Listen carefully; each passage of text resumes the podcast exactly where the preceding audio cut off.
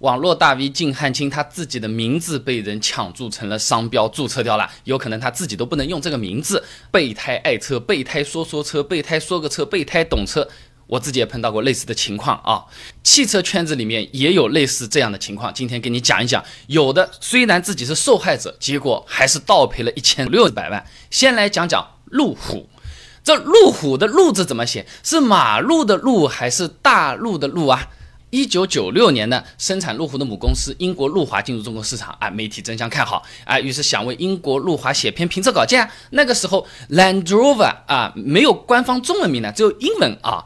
那么联系到路华公司之后，汽车媒体们得到了一个名字啊，英国路华发售的车子嘛，那名字叫路虎好了呀，陆战队的陆，老虎的虎。没过多久，一九九六年八月七号，汽车自由杂志发布了一篇介绍路虎的文章，傲视群雄，路虎车三杰啊，路虎硬朗的外观在国内大受好评啊。但是呢，这英国路华对市场啊这些好的反应啊，他没有太在意，公司也没有太注重中国的这种发展，也许有几个领导中国在哪里还不清楚，这个路虎中文名的这个版权就迟迟没有注册。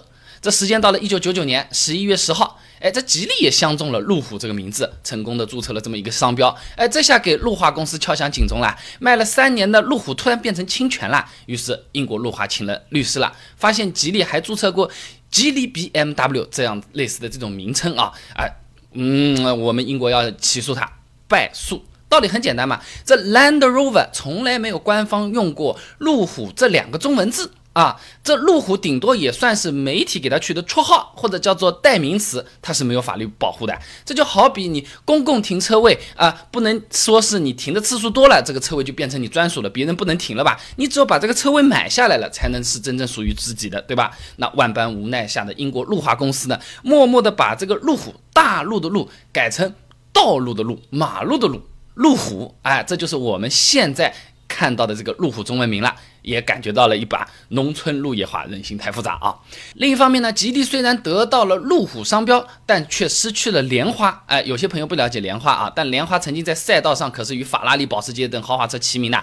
他帮过丰田，帮过特斯拉，帮过沃尔沃，帮过 DMC，还甚至帮别人设计过 F1 啊，被车界就称之为是中央空调的好人卡、万人之王啊。到了中国市场，也遭了暗算。二零一零年，广东景德电机有限公司抢注了莲花和 Lotus 的这个品牌商标。哎，这个莲花汽车没有办法了，只能用公司名字 Lotus 的中文音译路特斯来作为自家品牌的中文名了。那然后收购了 Lotus 的这个吉利，哎，在国内也不能叫莲花汽车，它只能叫路特斯汽车了啊。那么刚才说的是被迫改名的车企，还不是最惨的，有的公司被人夺走了名字，还得向别人。赔礼道歉，有些车圈的朋友肯定知道啊。福特，一九六二年，福特推出了 Mustang 这个车型，翻译过来就是野马啊。在二零一四年引入中国的时候，发现啊，四川汽车工业集团有限公司啊，早在一九八六年就注册了野马这个名字了。更狠的是啊，听说福特野马要进入中国市场，二零一五年，四川汽车决定要启用之前就注册好的名字了。四川野马汽车股份有限公司啊，听起来这四川野马毕竟在国内注册早，也是合乎法律的。可以说这四川野马不省油啊，这灯啊！二零一四年九月份，为了狙击福特 Mustang，四川野马还在国内注册了野马福特这个名字啊，这个我就不懂了啊。那么法理上吃亏的这个美国福特没有办法啊，只好赔了四川野马一百万，还在官网首页发了道歉信。福特野马从此以后也只能叫做福特 Mustang。这个就好比去餐馆吃饭，总有些黑势力啊，吃完不付钱不说啊，往汤里随手丢一只蟑螂，还让你赔医药费啊！这餐馆的老板是有话说不出啊，有国内黑黑国外的，也有国外黑国内的，这个都不太好讲，它不是地域和国籍的问题啊，主要是做事情的风格啊。福特还不是最惨的，最惨的是日本的本田啊！这二零零四年，石家庄双环汽车公司山寨了一个零四款的本田 CRV，取名叫 SRV，还大卖了一万两千台啊！这本田急了，马上一纸诉状把这个双环汽车告上了法庭。那与此同时啊，这本田借着舆论大肆打压以双环为主的山寨企业，让本田没有想到的是啊，这种冲动行为却成了被双环倒打一耙的借口。法庭尚未判决之际啊，双环反客为主，反手就把本田告上了法庭，起诉本田打压对手以谋取不正当竞争利益。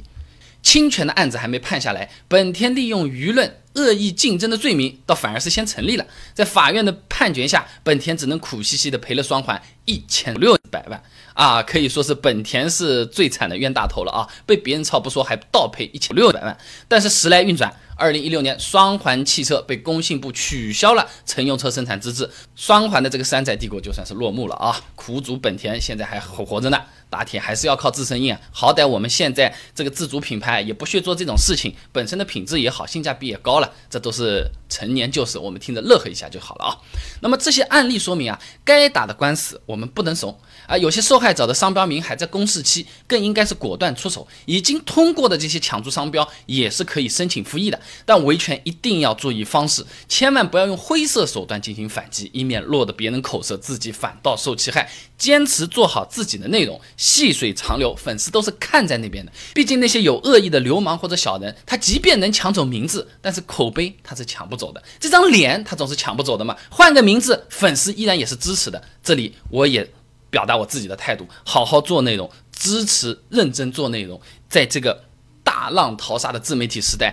坚持自己的内容创作者，我顶一下支持啊。那么这些被抢注的商标啊、品牌啊，其实还有很多。那么我们也换个位来思考一下啊，呃，为什么会有这种事情发生？那川崎为什么要费尽心机的要去狙击这个福特野马？他们好像也没有仇啊。这是一台怎么样的这种神车？要。搞得他们想要出这么个法子做这种事情。福特除了野马，有没有更厉害的这种车子？刚才我说的被模仿的 CRV 本身这个车子很优秀，所以才会被模仿嘛。那么在国内它是由东风本田制造的，东风本田和广汽本田到底是谁厉害？这种不是抄了吧？亲兄弟双生子，谁更值得我们去购买呢？想知道这些很简单，资料都给你收齐了。关注微信公众号“备胎说车”，回复关键词“品牌”就可以了。我这个公众号每天给你一段汽车使用小干货，文字、音频、视频都有。备胎说车，等你来玩哦。